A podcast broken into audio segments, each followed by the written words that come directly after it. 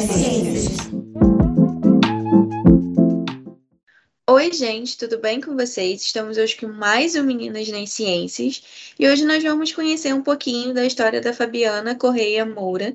Obrigada, Fabiana, por aceitar o convite, participar aqui com a gente. E você poderia se apresentar um pouquinho para a gente, por favor? Bom dia, Roberta. Bom dia a todas as meninas na ciência que acompanharão né, esse nosso bate-papo. É, eu sou Fabiana, nascida no interior da Bahia, em Jequié, e uma das coisas que eu gosto sempre de contar, onde eu falo da minha trajetória profissional, é das minhas raízes, da minha história. É, eu sou uma, uma entre, as, entre três irmãs, né? Somos três, e crescemos dentro do Centro de Abastecimento Vicente Grilo, uma feira livre aqui em Jequié. É, meus pais né, é, não concluíram sequer o ensino fundamental, e a Feira Livre foi um espaço que eu costumo dizer hoje, quando eu resgato essas memórias da feira, de onde eu cresci, de onde eu me desenvolvi, desde a, a infância à adolescência, é, essa trajetória ela foi responsável por me fazer pensar, trabalhar na coletividade, com a coletividade, pela coletividade. E eu gosto muito de resgatar essa vivência, porque hoje, Fabiana, pedagoga, mestra em educação científica e formação de professores, toda essa trajetória nossa acadêmica está no Lattes, ela não começa na graduação, na verdade, ela começa na nossa trajetória em tudo isso que nos foge enquanto pessoa, enquanto gente. E eu gosto de sinalizar isso porque eu acredito que toda transformação social ela parte de uma construção coletiva. Então, é importante para mim registrar nesse processo de me apresentar no, no decorrer da minha vida profissional, mas resgatando sempre essas memórias dessa criança, dessa adolescente, que também é um processo de nos acolher, né, de acolher a essa criança, de acolher essa adolescente, e que muitas vezes sofrida pelas feridas do sexismo, do racismo, das estruturas misóginas que nós enfrentamos e compreendemos que o feminismo que pauta as nossas atuações no mundo, é, ele não existe apenas enquanto categoria teórica, mas o feminismo, na verdade, é uma reescrita de nós e nossas vivências nessa ação coletiva que começa nas nossas comunidades, que começam nas feiras livres, que começam nas redes de mulheres, de tias e de avós que maternam na coletividade. Então, para a gente entender onde a gente chega no Minas na ciência, eu, eu acredito que começa aí. Sim. Com certeza. E lendo seu blog, para quem não sabe, a Fabiana tem um blog, a gente vai deixar aqui na descrição o link para esse blog, então se você ficar interessado também pode acessar e ver aqui na nossa descrição. É, lendo seu blog, nós podemos de deixar de notar né, que a sua primeira experiência no magistério foi no estágio no EJA, no ensino para jovens adultos, durante a sua formação como professora no magistério de nível médio no Instituto de Educação Regis Pacheco. Conta um pouco dessa experiência e das inquietações que ela gerou para você que provavelmente foi o que culminou para você ir para a graduação depois e, e, em pedagogia. Sim, sim. É, realmente, o Travessias, esse blog eu criei, nasceu aí nesse contexto pandêmico, que eu senti a necessidade de ir resgatando as minhas memórias e as minhas histórias e deixando ali registrada para que outras pessoas acessem e para que outras pessoas contem as suas histórias ali também. E quando eu falo dessa experiência no magistério de nível médio, é uma, uma das experiências para mim que foi o grande divisor de águas na minha vida. Porque chega um momento ali trabalhando na feira, a gente trabalhava de segunda a sábado, e era uma rotina de trabalho é, bem cansativa. E no momento em que eu começo a fazer o magistério de nível médio, eu começo a pensar: eu posso buscar outras perspectivas, eu quero buscar outros caminhos. e sempre me senti tocada pela educação. É, eu sabia, eu tinha o interesse, eu sabia que eu ia trabalhar na educação. Mas o interessante, Roberta, é que nesse momento em que eu vou fazer o magistério de nível médio, na época foi minha mãe foi fazer a matrícula e lá ela encontra vaga, eu encontrei vaga no magistério. Eu não sabia distinguir o que era cada formação de conclusão do ensino médio naquele contexto. E fui. E naquela caminhada, aos 17 anos, eu começo a fazer o primeiro, o segundo, o terceiro ano do magistério. E aí é no estágio do magistério que eu tenho uma experiência que é realmente o divisor de águas da minha história com uma turma de jovens e adultos, eu era uma adolescente de 17 anos, é, vivendo a experiência profissional da docência. E naquela turma eu tinha senhores, senhoras, eu tinha é, jovens é, solteiras, jovens casadas, mães, mães que levavam os, suas, os seus filhos para a escola para estudar, porque não tinha com quem deixar em casa. E aquela experiência é, mexeu comigo, me fez pensar, é, estar ali enfrentando todas as condições adversas, porque eu fui fazer estágio numa turma de educação de jovens e adultos no noturno, porque um turno eu estava na escola estudando, no outro turno eu estava na feira trabalhando, e eu também não tinha como fazer o estágio no diurno como os meus colegas. E o engraçado é que nesse momento dessa experiência, é, eu faço todo o material com as minhas colegas é, de estágio, né, como se fosse estagiar em uma turma de anos iniciais, e precisei ir para uma turma de EJA. E aí eu lá eu coloco o painelzinho, tudo coloridinho, tudo tudo florido como era o magistério naquela época e me lanço nesse desafio. E aí percebo ali ainda é, conhecendo Paulo Freire, né, com, com, as primeiras leituras sobre o trabalho de Paulo Freire, sobre o método de alfabetização, sobre quem era Paulo Freire, e aquela ação de Paulo Freire em alfabetizar pessoas em, em pouco tempo. E eu me lembro que no momento, na disciplina de educação de jovens e adultos no magistério, é que era ministrada também pela minha professora de estágio, que depois, lá na graduação, eu a reencontro. Foi, foi nesse processo que eu entendi, ao ler Paulo Freire, que eu precisava me conectar com esse lugar de ação é, transformadora, revolucionária, e que a educação libertária, né, essa educação não bancária, era o caminho que eu precisava encontrar para gerir as revoluções que eu queria, que eu gostaria de fazer, primeiro em mim, nas pessoas e nas comunidades em que eu, com as pessoas com quem eu convivia. Então, foi nesse processo, nesta experiência na educação de jovens e adultos, no noturno, ainda no magistério de nível médio, que eu entendi. É, é, é a educação, é na educação que eu iria atuar, se não na escola regular, se não na escola formal, se com projetos, se com educação popular, se com leitura na rua, na praça, na minha comunidade, mas eu me reconheci naquele momento que ser uma profissional da educação era o que eu desejava e era o que eu queria. Então, você foi realizar sua graduação em Pedagogia na Universidade Federal do Sudoeste da Bahia é, como é que foi um pouquinho esse percurso para a graduação? Quais foram os seus desafios?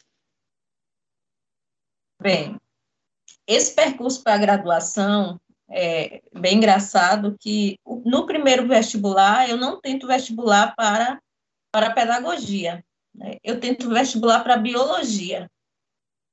Eu é, sempre tive um, uma relação com a área, com o campo das ciências e sempre gostei. E, em primeiro momento, tentei para biologia e não passei, não fui aprovada. Então, no ano seguinte, eu me lembro que eu fui fazer a inscrição novamente, né? Fiz o pedido de isenção na universidade, que é, era uma das era as, as, primeiras políticas sociais que nós tivemos, era essa da isenção, da, inscri, da, da isenção da taxa de inscrição.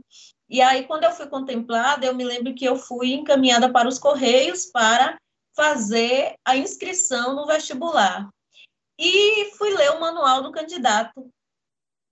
E na leitura do manual de, do candidato, que estava ali em cima do balcão, quando eu comecei a ler o, o, as, a, a formação, o que compunha a formação do pedagogo, qual era a atuação, eu, eu parei ali, eu disse, não, eu não posso mais me inscrever novamente para biologia, eu preciso me inscrever para pedagogia, porque é nesse lugar aqui mesmo que eu, é o que eu quero, é onde eu vou me encontrar, e essa experiência de sala de aula, de vivência, vai ser importante para mim. E aí, foi naquele momento, então, que eu decido, fiz a inscrição para o vestibular, e entro na universidade em 2003 é, para cursar pedagogia. Isso eu, eu concluo o ensino médio em 1999 e fico nesse processo aí estudando, tentando, fazendo cursinhos pré-vestibulares, é, pré-vestibulares comunitários e tentando. E aí tentei biologia, não deu certo. Quando eu li o manual de inscrição, vou fazer pedagogia e aí foi quando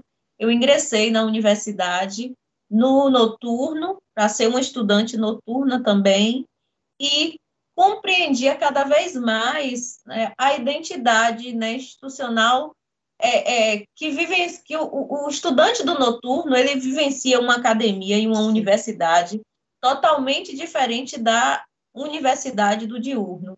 E assim, e o que me inquietava muito era perceber que muitas vezes os nossos professores e a própria academia ela era pensada como uma, uma universidade única, com as mesmas condições, as mesmas é, é, propostas que se faziam para o estudante do, digamos, da turma de pedagogia do matutino, muitas vezes era a mesma proposta que ia se desdobrar para a turma de pedagogia do noturno.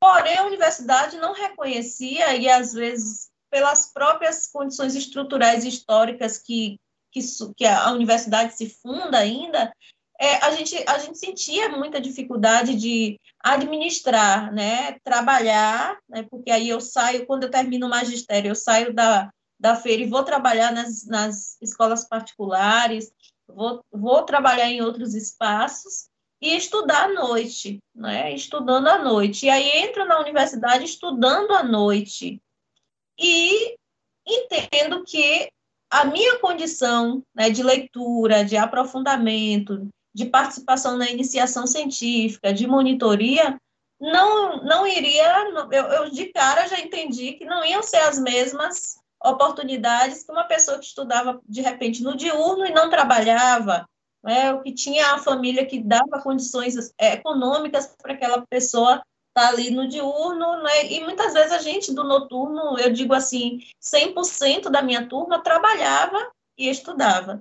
Então, um dos grandes desafios que a gente percebeu, e eu percebo até hoje nessa nossa formação acadêmica, que para mim, na época do, da formação em pedagogia, administrar essa condição socioeconômica, né? A gente não tinha, em 2003, ainda políticas públicas tão amplas, né, efetivadas para as classes menos favorecidas, para as pessoas, para as mulheres, principalmente, que viviam nas comunidades em situações de vulnerabilidade socioeconômica, que não tinham condições mesmo de arcar, né, só estudar, tinha que angariar sobrevivência e continuar o processo de formação. Então, eu acredito que um dos grandes desafios, inclusive para mim demorar de me, me inserir na iniciação científica, foi justamente essa realidade, essa condição.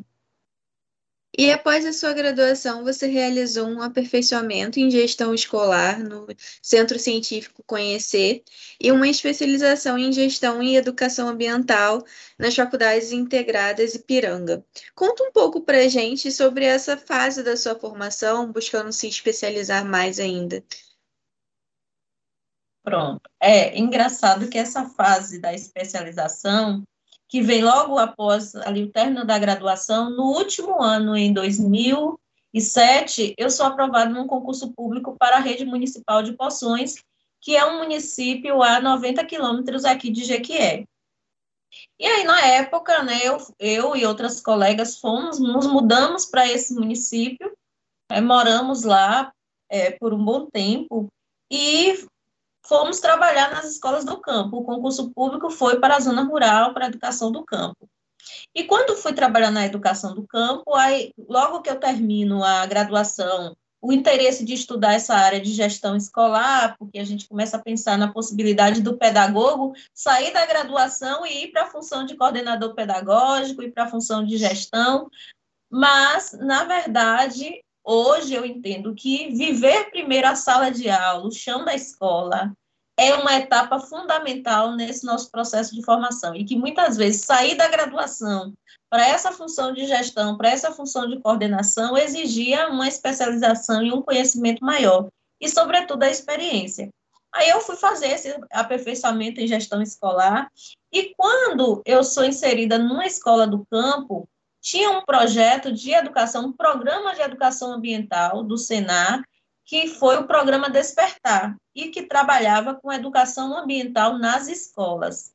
Aí eu me encantei ali por aquele programa, por aquele projeto, porque a ação não era apenas de orientar os meninos a respeito das práticas sustentáveis, da questão do lixo, da preservação do verde, mas era também um trabalho, uma proposta de cunho é, de responsabilidade social, da gente tem, entender a questão ambiental como uma questão em que todos nós estamos inseridos. E aí, nesse, nesse processo de que eu começo a trabalhar com esse programa, a prefeitura me coloca na função de educadora ambiental também dentro dessas escolas e dentro do programa. E aí a gente começa a fazer rodas de leitura com as crianças, oficinas, trabalhando desde a educação infantil, os anos iniciais, essa compreensão sobre as questões socioambientais, o que é o meio ambiente, o que é que nós entendemos, entendemos por meio ambiente, e vamos para aquela lógica de nós sermos parte do planeta, o planeta fazer parte de nós. E aí eu entendi, vou fazer uma especialização nesse, nessa área, nesse campo, para mim, me instrumentalizar melhor. E aí foi nessa especialização que eu aprendi a elaborar projetos, né, nessa perspectiva mais técnica para educação ambiental nas escolas, para projetos de educação ambiental em empresas, em comunidades. E eu senti essa necessidade em virtude do contexto que eu estava vivenciando. E aí essa, essa etapa formativa né, dessa especialização é, foi ela também que me aproximou aos poucos do objeto de estudo, do objeto de pesquisa. Foi ali que eu comecei também a me inquietar sobre o que pesquisar no mestrado. É que eu queria fazer um mestrado e como esse objeto ia nascer. E eu sempre pensei a pesquisa, mesmo antes de, de ler os referenciais teóricos que eu li a respeito da pesquisa já no mestrado, eu sempre tive comigo que não só a pesquisa, mas que tudo que a gente faz na vida tem que ter um propósito que conversa com a nossa existência, com aquilo que a gente sente, com aquilo que a gente vivencia. E assim foi quando eu fui fazer essa especialização em educação ambiental. Eu estava ali mergulhada em uma vivência né, na, e, e fui trabalhar em uma comunidade rural. E eu acredito que esse processo formativo é também é, desdobramento dessas escolhas que a gente faz em torno de um propósito existencial. Então, eu vejo muito por essa perspectiva. Você falou uma coisa importante em relação à, à pedagogia, já quererem jogar para cargos de gestão. Eu fiquei pensando um pouquinho na, na minha situação, porque eu sou formada em licenciatura em biologia, então era para eu ter essa vivência do chão da escola. Só que eu acabei indo para o caminho da academia. Então, tipo, acaba todo mundo se tornando muito natural. Você vai fazer mestrado, doutorado e você vai fazer concurso para ser professor da faculdade.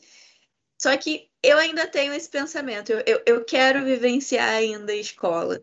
Eu espero ainda ter essa oportunidade de vivenciar a escola. Eu tive algumas vivência, vivências em relação à escola, porque eu tive que fazer estágios. E eu gostei muito, então eu ainda quero, apesar de almejar a faculdade, a universidade, eu, eu quero ainda poder conciliar essas duas questões, de poder é, lecionar na faculdade e na escola também. Isso é uma coisa que a gente vem falando bastante. Não é porque é um professor doutor, não é porque a pessoa tem doutorado que ela não pode estar na escola também. Porque existe um pouco essa visão, né? Se você já tem doutorado, você. Para que, que você vai para a escola pública ou uma escola de ensino médio, ensino fundamental? É, é, eu acho importantíssimo quando você fala desse ponto de vista, Roberta, e que assim, é, eu acredito muito também que as nossas travessias elas são transcendências, né? É, não é porque Roberta fez graduação, mestrado e doutorado e não vivenciou, é, digamos, a experiência da educação básica, de, enquanto professora da educação básica, que isso desautorize Roberta a falar sobre o processo de escolarização e educação básica, porque nós passamos a vida inteira dentro da escola, né? Nós vivenciamos escola a vida inteira. O que eu acho importante é que a gente precisa fortalecer hoje as políticas de extensão. Eu acho que é uma das coisas na universidade que me inquieta assim muito, eu acho que o meu sonho hoje de trabalhar na universidade é exatamente isso: é trazer essa universidade para cada vez mais perto, para o chão da escola, para que o estudante, para que a estudante do ensino médio, ela veja não como lugares distintos, mas entender que a, a escola e a universidade são, são os mesmos lugares e que, na verdade, a gente faz um ciclo. A gente passa pelo processo de escolarização, vai para a universidade, as licenciaturas nos habilitam não é para dar aula nos anos na, na, educação básica, nos anos iniciais, no ensino fundamental, no ensino médio, na EJA, e ao mesmo tempo nós saímos dessas modalidades para fazer mestrado, para fazer doutorado e formamos os professores que vão para as que saem, que vão ser os licenciados, que vão formar esses estudantes. Então, na verdade, a gente é, é, são contextos distintos dentro do mesmo ciclo que não é um ciclo que se difere. E eu acho que a gente compreender isso, é, a gente torna a extensão uma coisa não que vai nascer da universidade, mas é uma a extensão é o lugar para que essa universidade ela esteja, ela se faça mais viva na escola pública, né, no chão da escola. Então, eu acredito que, que é isso. Eu, o fortalecimento da extensão vai permitir esses encontros com Roberta, que saiu da graduação, fez o mestrado e o doutorado, com quem foi para o chão da escola, com quem está vivenciando a licenciatura e a sala de aula.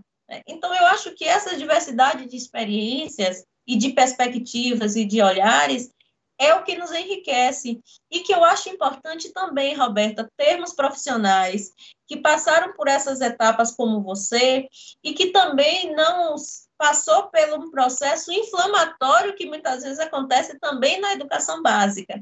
Nem todo mundo está tá pronto, de fato, para vivenciar que os desafios e, principalmente, a questão política partidária, como ela se desdobra e impacta o nosso trabalho na universidade, na academia, na, na escola. Né? Então, muitas pessoas, muitas vezes, com um potencial gigante para fazer um, milhares de coisas na universidade, na educação, passam pela experiência da educação básica, se frustram e saem desse lugar da educação. E às vezes a gente perde um profissional que tem muito a fazer, há muito a criar, a contribuir, como você tem contribuído aí com Meninas nas Ciências e com tantas outras ações, que muitos nós, dos nossos que passaram pela educação básica se frustraram demais, se feriram demais e não conseguiram lidar com esses cortes. Então eu acredito que cada perspectiva ela tem um significado que é importante, que é necessário. Então é necessário sim de quem vivencia a graduação, o mestrado e o doutorado para tecer outros caminhos e outras perspectivas sem os mesmos cortes e as mesmas dores, com outras dificuldades, com outros desafios, e quem passa por cá também pela outra margem do rio. Eu gosto muito da, da escrita de Bell Hooks, né, quando ela escreve Teoria Feminista da Margem ao Centro, porque, é, inclusive, é um livro que está aqui né, na minha mão, é, o que eu gosto quando ela fala dessa questão da, das margens ao centro é a gente entender que nesse processo cada pessoa, cada mulher vai vivenciar suas experiências e sua historicidade de uma perspectiva diferente, mas que isso não significa que no, no, no, na correnteza das águas do rio a gente se misture, né? a gente esteja ali nas encruzilhadas. E eu acredito que isso é muito potente. E você também realizou uma especialização em Direitos Humanos e Democracia pela Universidade Estadual do Sudoeste da Bahia. E o que te motivou a realizar essa especialização? Ah, essa especialização foi uma experiência. É, é, eu digo assim, até na época foi muito engraçado, porque quando eu tentei a seleção, eu vi democracia e direitos humanos. Falei, poxa, é uma temática que vai me dar condições de discutir, de ampliar esses debates que eu tenho feito na escola, com os professores, e nos espaços também que não formais de educação que eu acabo passando e a gente acaba construindo alguma coisa. E aí, quando eu me inscrevi para essa seleção também na UESB, eu vi que era uma, um, uma especialização do curso de Direito, né? E, de fato, quando a gente foi selecionada, na turma que eu estava, só tinha eu, é, uma outra colega pedagoga e uma, e uma colega da área de, de ensino de geografia. E a gente percebeu que a, o curso ele veio, era um curso denso, um curso carregado de debates em torno da história dos direitos humanos, das políticas de direitos humanos, e, e o foco que tinha na educação era bem lá no final da especialização. Esse curso eu entendi como importante nesse meu processo de formação, é, porque eu buscava atuar nas comunidades com, as, com rodas de leituras, com com conversas, com rodas de leituras na escola, trazendo essa perspectiva de compreender os direitos humanos e, e suas interseccionalidades numa linguagem em que a, a, os meninos e as meninas das comunidades, dos bairros, da periferia entendessem. Então, eu disse, ó, eu, eu, essa especialização, eu vou me instrumentalizar, eu vou ter que me aprofundar, eu vou ter que fazer leituras do campo do direito, e, inclusive, precisamos, acabamos estudando direito penal, direito administrativo, direito constitucional, e foi ali, nesse, nesse processo de me especializar nesse campo, e trabalhando também em turmas de educação de jovens e adultos, que eu percebi a necessidade da gente trazer esses conhecimentos do campo dos direitos, né? E que a nossa atuação e o nosso ativismo também ele tenha substância. Eu precisava ter um alicerce, é, é, entender um pouco desse campo jurídico para fundamentar as nossas atuações, para escrever melhor os nossos projetos, para é, é, ir em busca de ações é, afirmativas e que elas se efetivassem a partir do campo do direito mesmo. E aí é onde eu me lanço nessa especialização, que foi uma experiência para mim importante, porque nessa especialização eu resgato um pouco da historicidade da feira, porque o trabalho de conclusão que eu faço, que até hoje eu, eu me cobro porque eu não publiquei nada ainda relacionado a isso, eu faço uma pesquisa na Feira Livre, né? como eles entendem, se entendem enquanto feirantes, enquanto sujeitos de direito dentro da feira livre. E aí eu resgato a minha historicidade, eu falo, eu falo a partir daquele lugar que me formou. Então essa foi uma experiência que para mim foi muito importante, não só em termos de formação acadêmica, mas também dessa reconexão com as minhas memórias e de fazer um trabalho e de entregar. Tanto que no final do curso, quando eu termino a especialização, eu, eu na época eu procuro a prefeitura municipal e, e, e digo, olha, é, nesse documento, nessa, nesse trabalho aqui, eu pontuo algumas questões, né, de, tanto da história da feira, de, mas também de como a gente pode tornar esse lugar um lugar que assegura dignidade e direitos humanos para essas pessoas que estão neste lugar. Então, eu me senti também devolvendo a, a, a Feira Livre àquelas pessoas é, tudo que eles me oportunizaram a vida inteira. Só não publiquei ainda, preciso publicar. Chegamos então na sua formação do mestrado, que foi em Educação Científica e Formação de Professores. Conta aí pra gente um pouquinho como foi esse período do mestrado, Como foi se inserir ainda mais nesse ambiente acadêmico, no mundo acadêmico? É, pronto, vou, vou tentar resumir aí, porque tem, eu tenho uma história muito grande que eu conto lá no blog, mas que eu vou fazer um resumo de como foi essa minha entrada no mestrado, como nasce também o objeto de pesquisa. Como eu vou ensinar né, em turmas de educação de jovens e adultos, é, na etapa correspondente ao Fundamental 2, né, o que chamava-se na época de Eixo 2 da EJA, no município de Poções, é, me, me entregam algumas disciplinas, porque a gente acaba trabalhando com diversas disciplinas, por conta dessa ausência de profissionais formados na área, isso lá em Poções era muito forte ainda em 2008, 2009, 2010, e esse período de 2010 a 2011 é onde eu começo a trabalhar com turmas de educação de jovens e adultos, é, com essa com disciplinas com matérias específicas, história, com geografia, substituindo professores. Era sempre em substituições. E aí me chamam para substituir uma professora de ciências que ensinava o ciclo que correspondia do sexto ao oitavo ano do fundamental, só que com turmas de EJA e a disciplina de ciência. E aí, para mim, foi um desafio muito grande, por quê? Porque não, não bastava apenas transpor aquele trabalho pedagógico que a gente faz com classes regulares, eu fui em busca de colegas que ministravam aula de ciências e a maioria dos meus colegas me dizia assim, ué, eu pego os mesmos conteúdos que eu trabalho no ensino fundamental e faço um trabalho lá sem muito aprofundamento, porque muitos não sabem ler direito, não escrevem bem, têm pouco conhecimento da matemática básica. E aí eu fiquei angustiada com aquilo. Falei, poxa, eu não, quero simplesmente ir lá, depositar, colocar conteúdos, reproduzir conteúdos e não e isso não ser significativo na vida desses estudantes que são estudantes do noturno. Eu já vinha daquela vivência lá da, do magistério, da minha vida mesmo, enquanto é, é, estudante de graduação do noturno.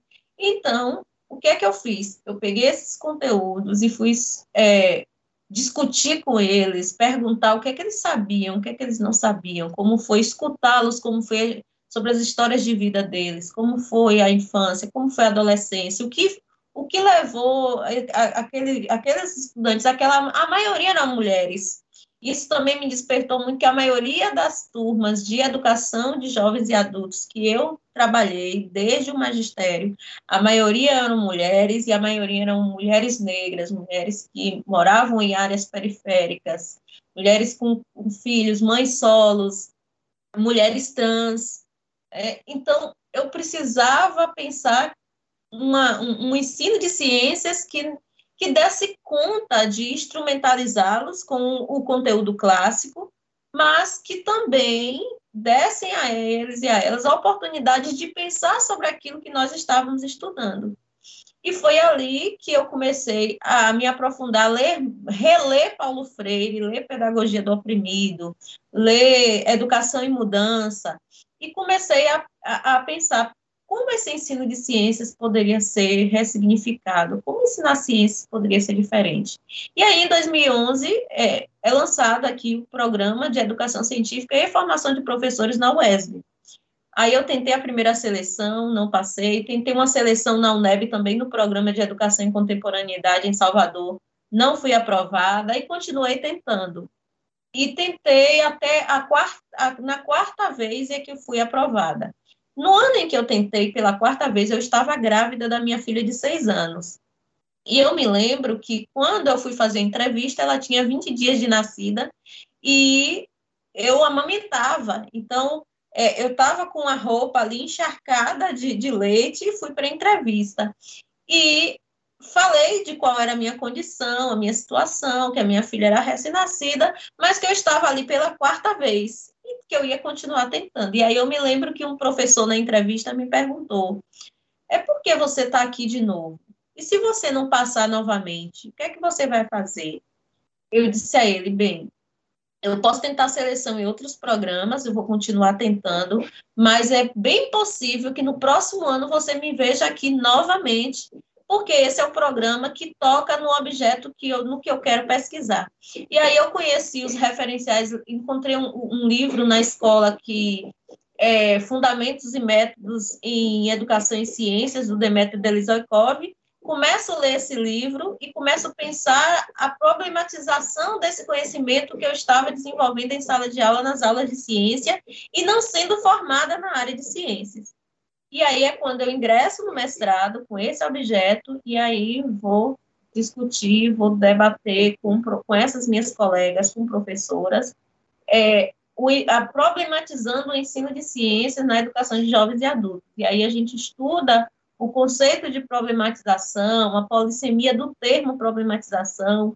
E nesse processo, eu me coloco na pesquisa não como pesquisadora sobre uma prática, mas com elas sobre as nossas práticas. E aí a gente vai conversar com professoras que são formadas na área, que ensinam ciências nessas turmas e, e discutir os nossos vieses e, e colocar o que a gente sentia e aí disso a gente eu, eu, eu, vivencio essa experiência do mestrado em Educação Científica e Formação de Professores e vou refinando esse objeto de pesquisa que culmina, inclusive, na dissertação, em que, de uma formação continuada que a gente realiza na escola aos sábados, né, uma formação de 40 horas, nesse processo de formação onde a gente discute o que é ciências, é, a gente discute é, é, o conceito de problematização a partir de Paulo Freire, a partir de Bachelard.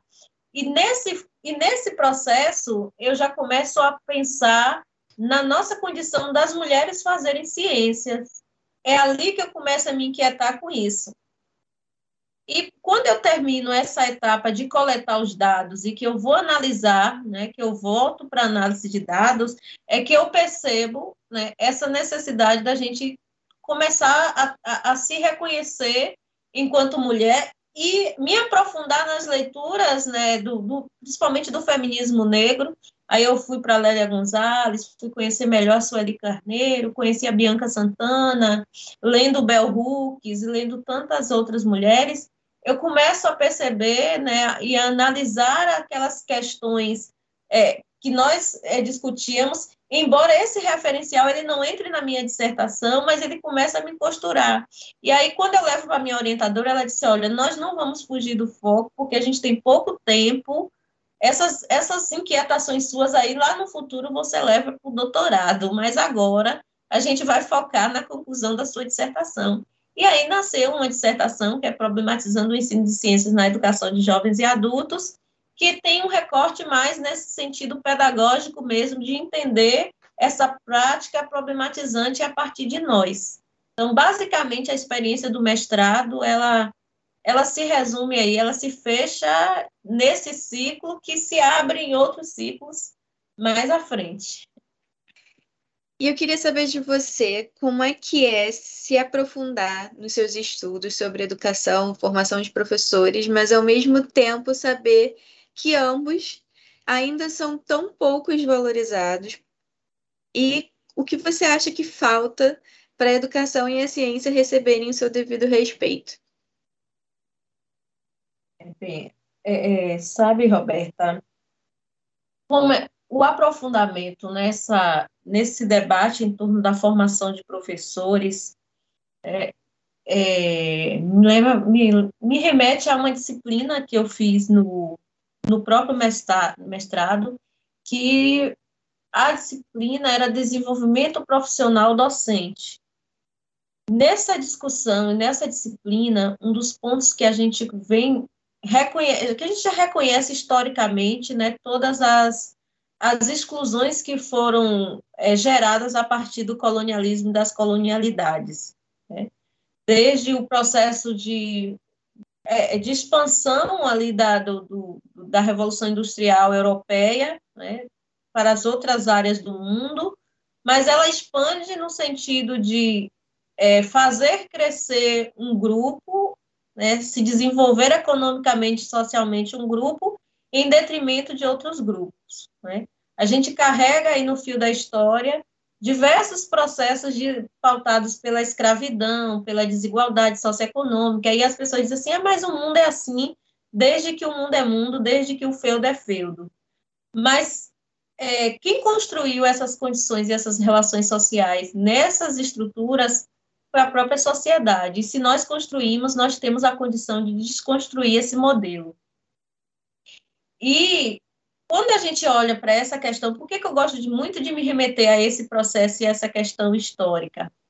Porque é, nesses anos que eu estou no município de Poções, eu fiz um, um curso de aperfeiçoamento que eles deram para a gente, de complementação pedagógica e em ensino de história, e hoje lá eu leciono essa disciplina de história, eu tenho uma cadeira de história dentro da minha escola, a gente, a gente costuma brincar dessa forma, e eu, eu acredito que re, reconstruir esse processo histórico para falar disso é importante. Então, nós saímos desse movimento né, é, é, eurocêntrico de formação, de compreensão do mundo. A gente a, a idade moderna surge com um ideal né, de, de pessoa, de homem, e, isso é, e, e dentro desse ideal que é formado do homem moderno, né, da revolução capitalista, ela institui um modelo e um padrão de sucesso, de economia, de sociedade, que se pauta na exploração, não só das nossas riquezas naturais, materiais, mas como a exploração do homem pelo homem. E o que a gente percebe é que isso vem se agravando e se agrava historicamente e culmina num dos processos assim mais horrendos na história do nosso país, que é a escravização das pessoas negras e indígenas, dos povos negros e indígenas, a escravidão dos povos africanos e o desfecho disso não só no Brasil, mas em diversos lugares do mundo. Mas aí a gente vai falar a partir da nossa realidade para pensar a formação de professores. Então, é dentro desse construto histórico marcado por essa colonialidade que a gente institui um, um, uma, um programa, um pensar a formação de professores e, a princípio, de instrumentalizar professores para quê? Para, um, para formar né, as meninas, letrar as meninas para que no nível básico ali para que ela cuidasse da casa, dos filhos, da cozinha e fossem boas esposas e letrar o, os meninos para a, a, o trabalho, alguns para o trabalho intelectual, se ele pertencesse a uma classe socioeconômica mais abastada, e os demais para servir à lógica do capital financeiro, do capital industrial, da, da produção econômica.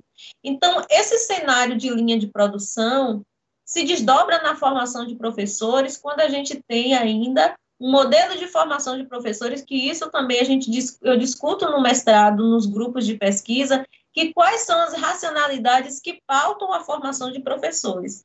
Então, a, a gente tem um modelo técnico de formação, né, uma, uma racionalidade técnica de formação, aí a gente começa a discutir, a debater, a pensar as metodologias, aí a gente caminha para uma perspectiva da racionalidade mais prática, né, de pensar os métodos, de pensar metodologias, esses modelos práticos de formação, mas a gente avança no sentido de entender que não, não, nós não precisamos abandonar tudo que a racionalidade técnica e a racionalidade prática nos, nos proporciona, mas a gente caminha para uma perspectiva crítica, para uma teoria crítica, e aí a gente traz diversas referências no mundo e pós-críticos também que vêm nos fazer entender, não, a gente não, não vive dentro de um plano cartesiano, racional. Nós, nós lidamos com vida, e vida é, é, é subjetividade, é intersubjetividade. E aí a formação de professores no Brasil ela é cercada ainda por esse viés propedêutico da educação bancária que Paulo Freire tanto critica, né?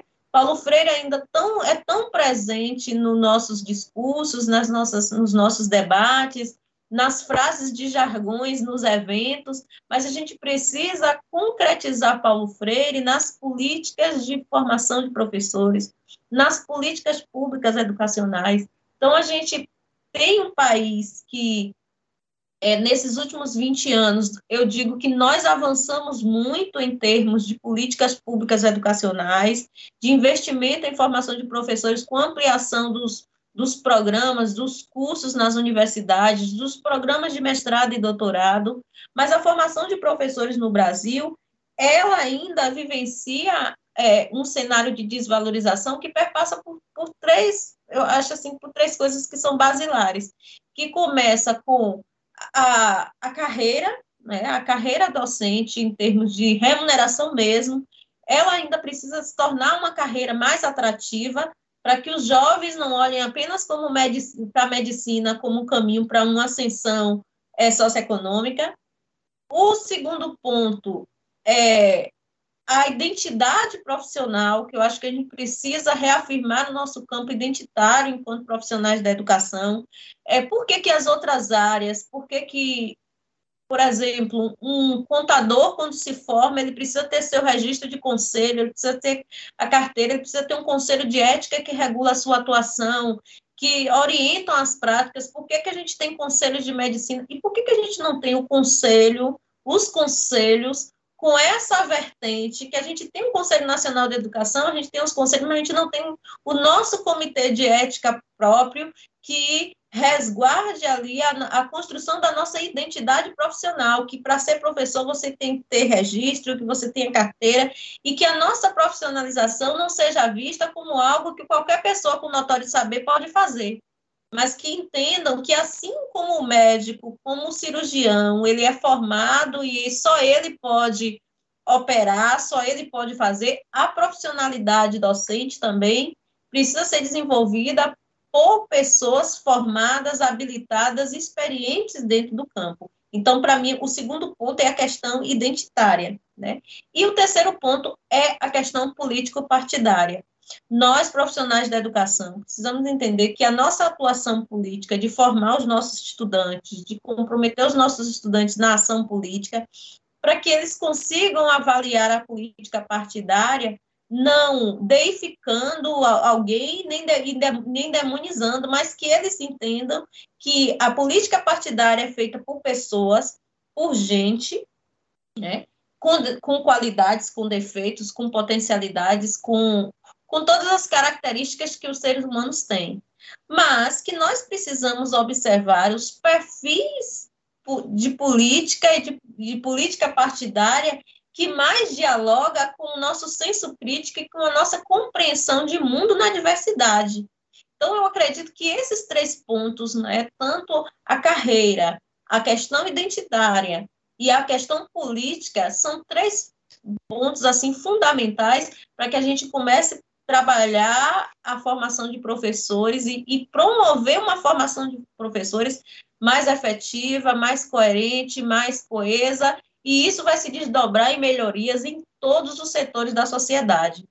Mas por que, que os, as grandes corporações, por que, que o nosso sistema econômico, por que, que os grandes empresários eles não investem nessa política? Porque é muito mais interessante eu ter uma massa de manobra ali para manipular, é, para manter o voto de cabresto, para fazer com que a política partidária seja vista pela maioria da população e, sobretudo, pela população sem educação formal, sem esclarecimento, sem conteúdo, como algo que você precisa anular ou votar branco, porque você não quer se envolver, porque é sujo, porque a política partidária é suja. Então, quando nós não temos a participação da massa, da comunidade, pensando, refletindo, se inquietando, os, os grupos, né, a gente passa de geração a geração e os mesmos corpos, os mesmos grupos, as mesmas classes socioeconômicas ocupam os mesmos lugares,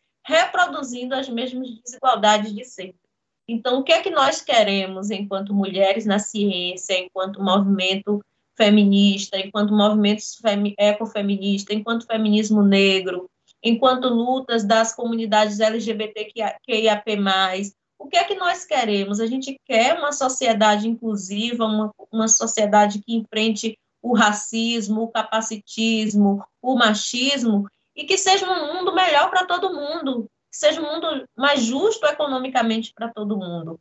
Porque o que a gente busca com os nossos processos de escolarização, de formação, de pesquisa, é isso. A gente quer produzir um mundo com com mais justiça social. E justiça social não é apenas distribuição da renda, mas a distribuição equânime do, do conhecimento, a distribuição equânime da saúde, da educação, é disso que a gente está falando, e não apenas da refeição, não apenas da comida no prato, porque a gente não quer só comida, né? E atualmente você está realizando uma especialização em neuropsicopedagogia. E como tem sido mais esse ciclo de aprendizado para você? Bem, olha só, como é que eu entro agora nesse campo de neuro, né? Começo a estudar essa parte é, é do campo da psicopedagogia. Eu tenho um sobrinho, né, diagnosticado com autismo e com deficiência intelectual. Ele tem 10 anos e nesse período, desde que ele nasce, né, eu começo a estudar o campo para entendê-lo melhor e ajudá-lo também. E aí foi nesse processo, nesses anos todos, eu venho sempre lendo sobre o assunto, fazendo cursos de curta duração. Quando iniciou a pandemia, né, eu, eu percebi, eu falei, poxa, agora, nesse momento em que a gente é, é, veio o isolamento social, é, eu estava estudando nos grupos de pesquisa, mas já tinha terminado o mestrado, e aí eu pensei, vou me especializar nesse campo para entender melhor, para compreender melhor, não só para ajudá-lo, mas para ajudá-lo, para ajudar outras crianças. Por quê?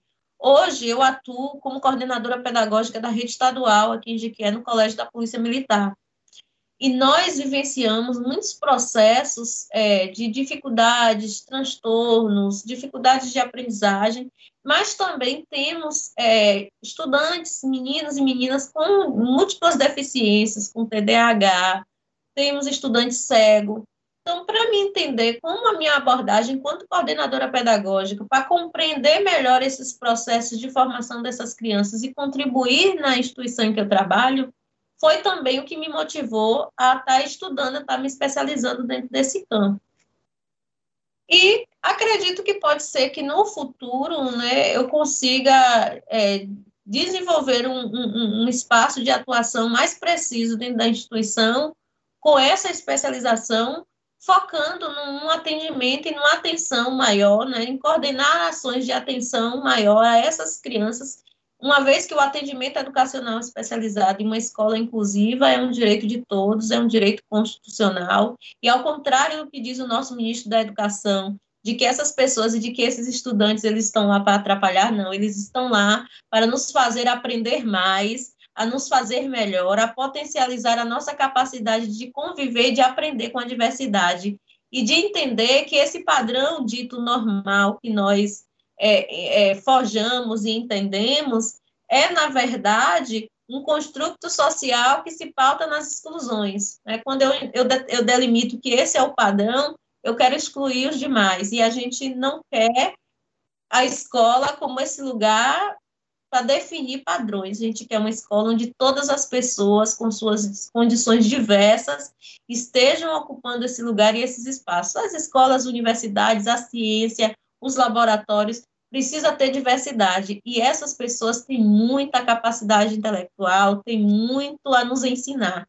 Então, se a gente tira da escola é, essas pessoas especificamente, é, é, e a gente delimita quais são os corpos que devem estar ali dentro daquele espaço, daquela escola, é, eu não consigo ver uma, nenhuma outra lógica que orienta a atuação de uma pessoa, de um, principalmente de uma pessoa que está numa função política de tanta importância, que não seja a lógica do nazifascismo.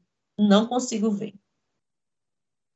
E como pedagoga, agora se especializando em neuropsicopedagogia também, e como mãe também, é, eu queria que você pudesse dar sua opinião sobre o ensino remoto agora durante a pandemia, principalmente em relação aos ganhos e às perdas para as crianças menores, né? Que a gente sabe que essas crianças menores têm grande dificuldade com esse ensino remoto. Olha, Roberta, é, como mãe, né, eu tenho duas meninas tem uma de seis anos, uma de três. Na época, a mais nova, ela não foi para a escola ainda, né? A mais velha já estava no processo de alfabetização.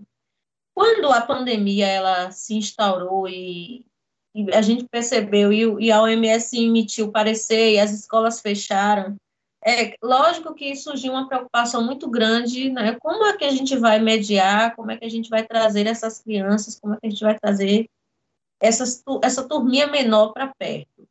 E se a gente disser que nesse processo de implementação do que a gente chamou de ensino remoto, é, ensino remoto emergencial, ensino não presencial, é, eu acredito que a, a, a vida, o direito à vida, ele está acima de todos os outros direitos constitucionais. E que o direito à vida foi o primeiro direito a ser pensado, a ser preservado dentro desse processo pandêmico que os, os políticos, o Estado, a própria ONU, a própria OMS, a gente não sabia de, de fato como agir.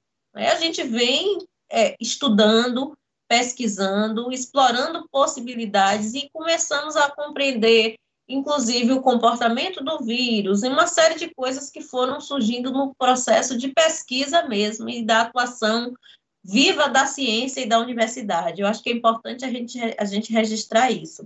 E aí, como isso se desdobra no ensino remoto? No ensino, nós começamos sem conhecer praticamente plataformas nenhuma de é, eu digo que a gente tinha uma experiência como estudante, eu já trabalhava com o Google Sala de Aula, mas não com essa dimensão de se tornar de fato o nosso espaço como extensão da escola.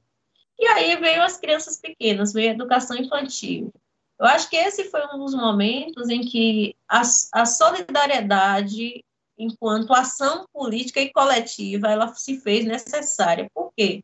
Porque é, é, algumas jornadas pedagógicas que eu passei em alguns municípios, virtualmente e presencialmente, nesse, nesse último ano de pandemia e esse início de ano, foram inúmeras alternativas. Foram as rádios, as FMs das cidades que criaram um programa para que as crianças escutassem uma contação de história, um professor que gravava uma contação de história ali em um podcast, um áudio no WhatsApp e enviava para um FM para que aquela história fosse contada para aquela escola, para aquele aluno, para aquela comunidade, que era a voz da sua professora, que não era a outra voz. Eles poderiam assistir N coisas no YouTube, mas quando eles escutavam na rádio a, a voz da sua professora, eles ligavam o rádio lá na, naquela zona rural distante para escutar a voz da professora.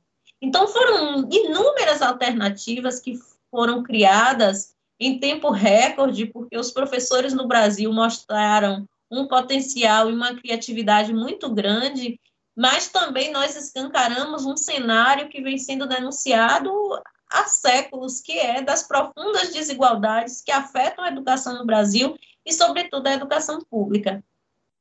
E essas alternativas que foram sendo construídas, que foram sendo traçadas para o aluno que tinha internet, para o aluno que não tinha internet, para o aluno que não, que não tinha acesso ao básico, que era alimentação, os municípios, o, os estados, eu acho que cada um, de alguma forma, foram criando essas estratégias.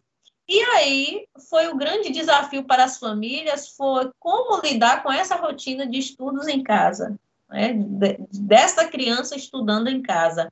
Os pais precisaram se adaptar, se adequar, mas a gente sabe que é uma, é, são realidades diversas. Teve famílias que precisaram sair para trabalhar e deixar os filhos em casa com alguém. Então, o ensino remoto emergencial, o ensino não presencial nesse contexto de pandemia, ele vem acontecendo em cada realidade, com suas condições objetivas, mas eu acredito que o fundamental que a escola quis fazer e tem feito é a manutenção do vínculo, do vínculo afetivo, do vínculo emocional, do estudante entender, eu estou linkado, eu estou ligada à escola, eu estou conectada à escola, ainda que distante, ainda que recebendo, às vezes, um roteirinho de estudo com atividades e com sequências de, de, de atividades para ser feitas em casa, em algum horário em que a mãe, em que a família pudesse auxiliar essa criança. Isso tudo já foi a escola nos mostrando: nós estamos aqui, nós estamos vivas. Então, a gente precisa registrar e enaltecer essa potência da educação e essa potência da escola pública em contexto de pandemia, apesar de todos os desafios que nos cercaram e que ainda nos cercam, porque a gente está aqui na Bahia, nós entramos na fase híbrida agora, né, que é essa fase semipresencial, de um tempo do tempo casa, tempo escola, mas estamos preocupados com os desafios futuros, porque nós iremos precisar de um investimento maciço em educação para recuperar essas aprendizagens, para ampliar as escolas, para ter um número menor de alunos por turma. a pandemia nos fez entender que não dá mais para a gente viver com as escolas públicas sucateadas, com 50 alunos dentro de uma sala, com menos de, de, de 100, 100, de menos de 50 metros quadrados, a gente tem realidades como essas aqui na Bahia. Então, a gente percebe que o ensino remoto emergencial ele foi, ele tem sido uma alternativa né, de fazer a escola é, é, manter o vínculo é, socioafetivo, que é o que é fundamental para essas crianças da educação infantil dos anos iniciais, mas nós também trabalhamos no sentido de criar estratégias e estruturas de manutenção do vínculo. E as plataformas digitais, o WhatsApp, os diversos aplicativos que nós temos, nós utilizamos e nós tentamos utilizar para chegar ao estudante. Seja o Instagram, seja o TikTok, seja o Facebook, tem professor lá fazendo alguma coisa e levando conteúdo para estudante. E eu acredito que isso foi assim um divisor de águas na história da educação do nosso país e do mundo. E você poderia compartilhar com a gente alguns dos seus projetos e atividades atuais?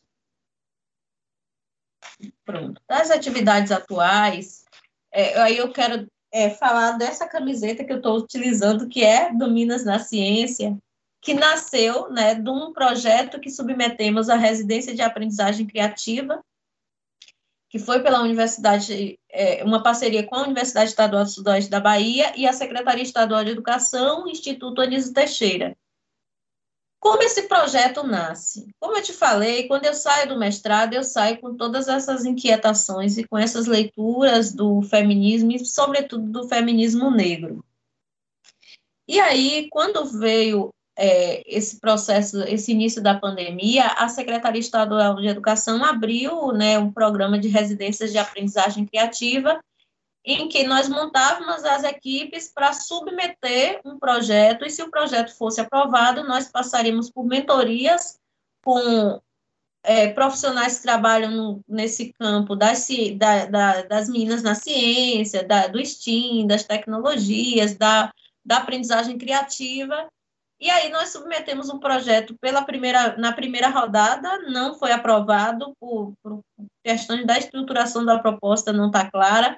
Da segunda vez, nós submetemos e fomos aprovadas, e aí foi que nasceu o que nós chamamos hoje de Clube o Minas na Ciência Bahia, que é um projeto que visa trabalhar com as estudantes do ensino médio, é, a pesquisa, as pesquisas autobiográficas de mulheres, né, na ciência, delas irem até as universidades, dela conhecer os laboratórios, dela conhecer os espaços de atuação de mulheres na ciência, delas fazerem essas atividades investigativas e nesse processo de coleta de dados, de escutar essas narrativas, elas escrevam as histórias dessas mulheres.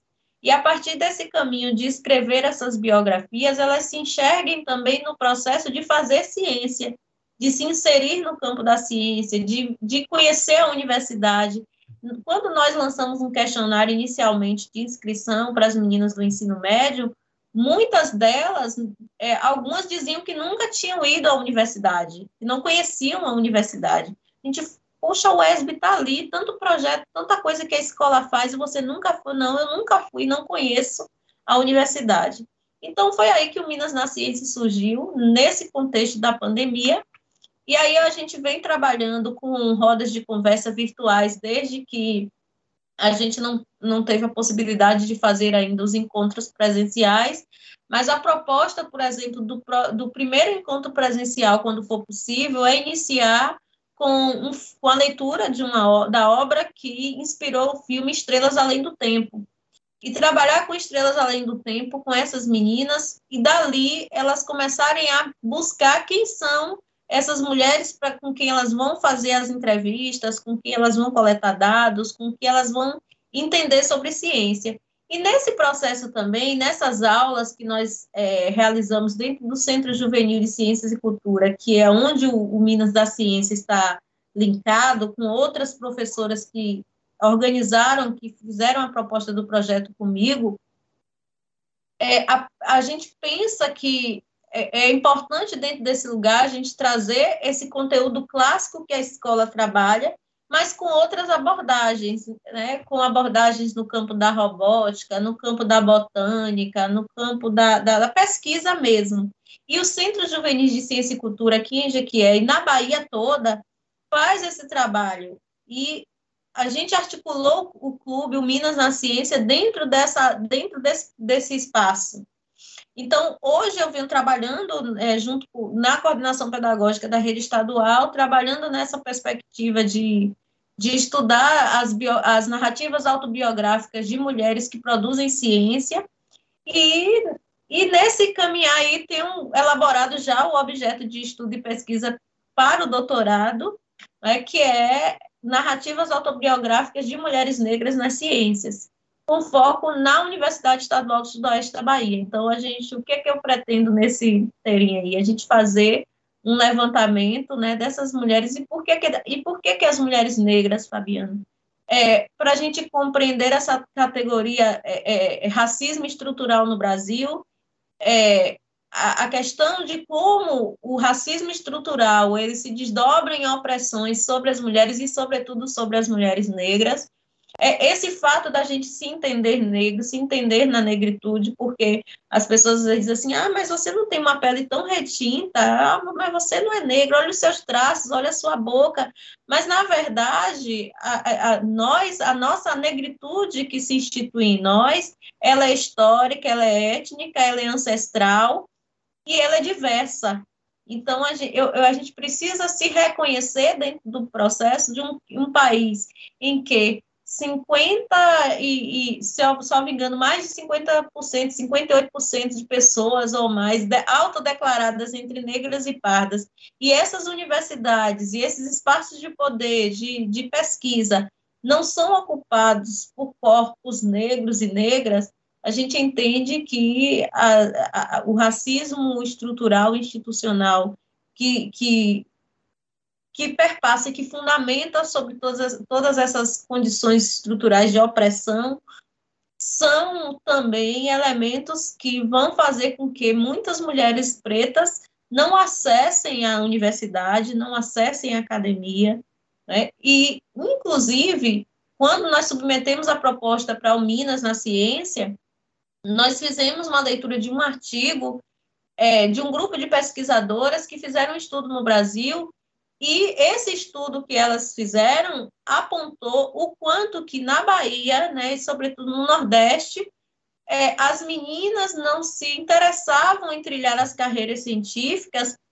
muitas vezes em virtude dessas condições estruturais que, nos, que não nos são ofertadas, pela questão do machismo, do patriarcalismo, que ainda é muito forte. Então, hoje, é, o meu objeto de pesquisa e de estudo, já pra, pensando no doutorado, nasce dessa relação e dessa inquietação sobre nós mulheres nas ciências, no, no mundo e nos nossos espaços de protagonismo. E para você, enquanto mulher, o que, que representa ser uma menina nas ciências?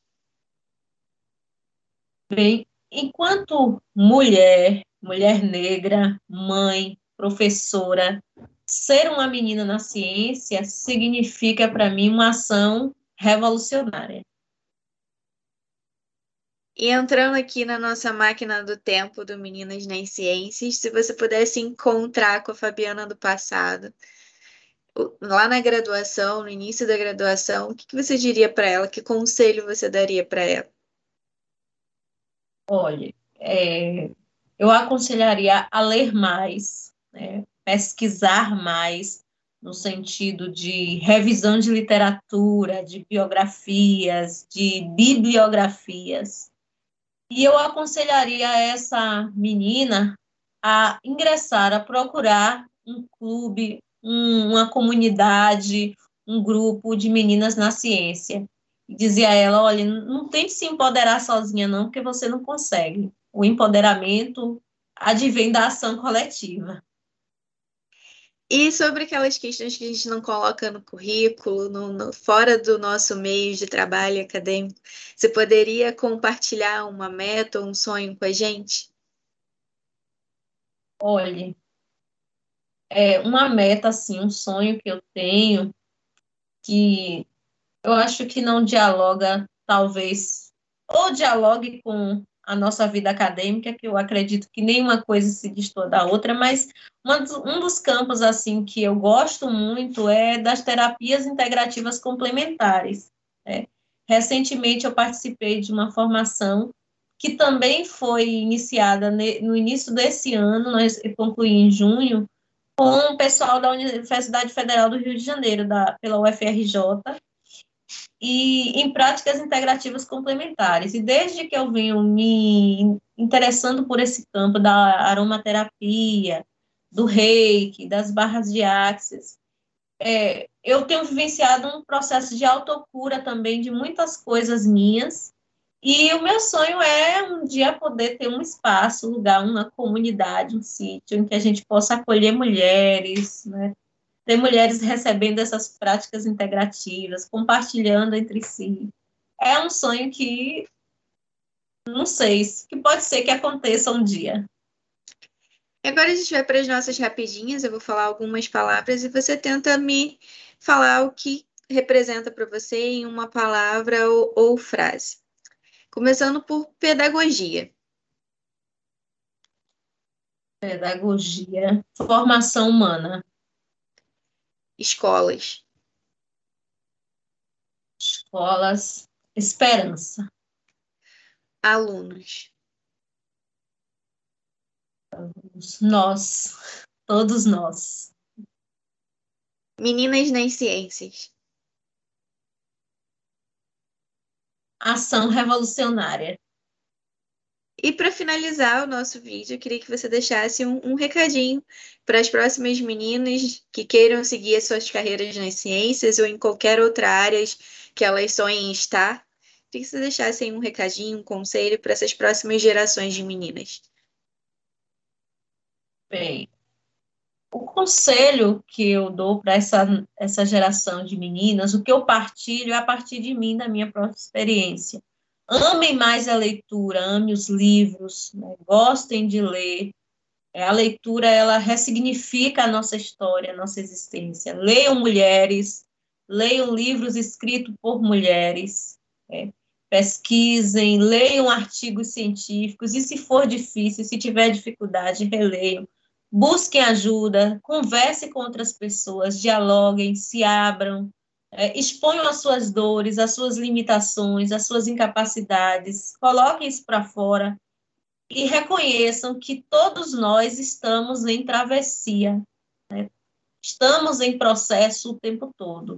Então, que nós não nascemos prontas para sermos meninas na ciência, nós nos tornamos nesse processo de se reconhecer nesses espaços e que esse espaço pertence a mim, pertence a você, pertence a todas as pessoas.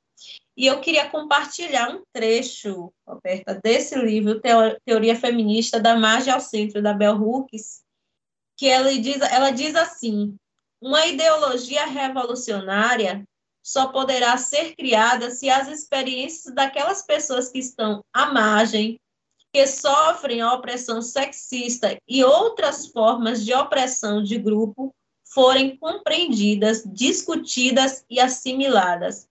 Elas precisam participar do movimento feminista como proponentes teóricas e líderes práticas. Então, eu quero dizer a todas as meninas, a todas as mulheres, a todas as pessoas, todos nós, todas nós podemos construir essa revolução, essa, essa transformação e esse mundo melhor na coletividade.